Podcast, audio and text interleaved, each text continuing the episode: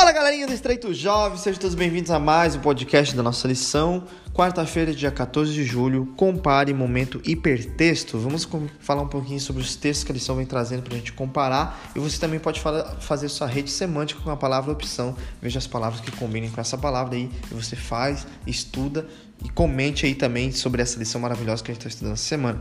Continuando com o nosso convidado especial aqui, Sandy, bom dia, seja muito bem-vinda, amiga.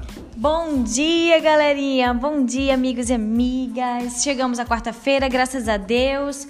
Amém. Bom, e pensando no tema dessa lição, podemos dizer o seguinte: ser solteira é difícil, ser casada é difícil. Qual o seu difícil?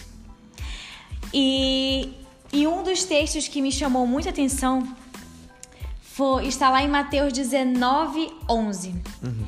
Jesus, porém, lhe respondeu: Nem todos são aptos para receber este conceito, mas apenas aqueles que é dado. Então, falando de opção, né? Você tem a opção de escolher, à luz da Bíblia, o que você quer seguir. Se você quer seguir uma vida conjugal ou uma vida no celibato. E uma notícia boa para as duas opções aqui: Deus deixou uma bênção especial para cada opção sua. Uhum. E a maior bênção de todas elas é você centralizar o teu chamado na vontade perfeita e agradável de Deus, no ministério de Deus. Se você viver uma vida sozinha, de, de solteiro, no celibato, que você viva plenamente com Deus, Deus vai te abençoar.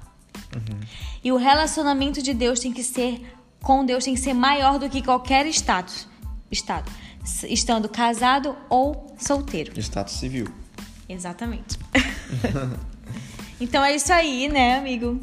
Fechou. Fechamos a quarta-feira. Então isso aí fica a dica, galera, comentário da Sandy. Muito obrigado, Sandy, por mais um comentário. Deus continue te abençoando aí.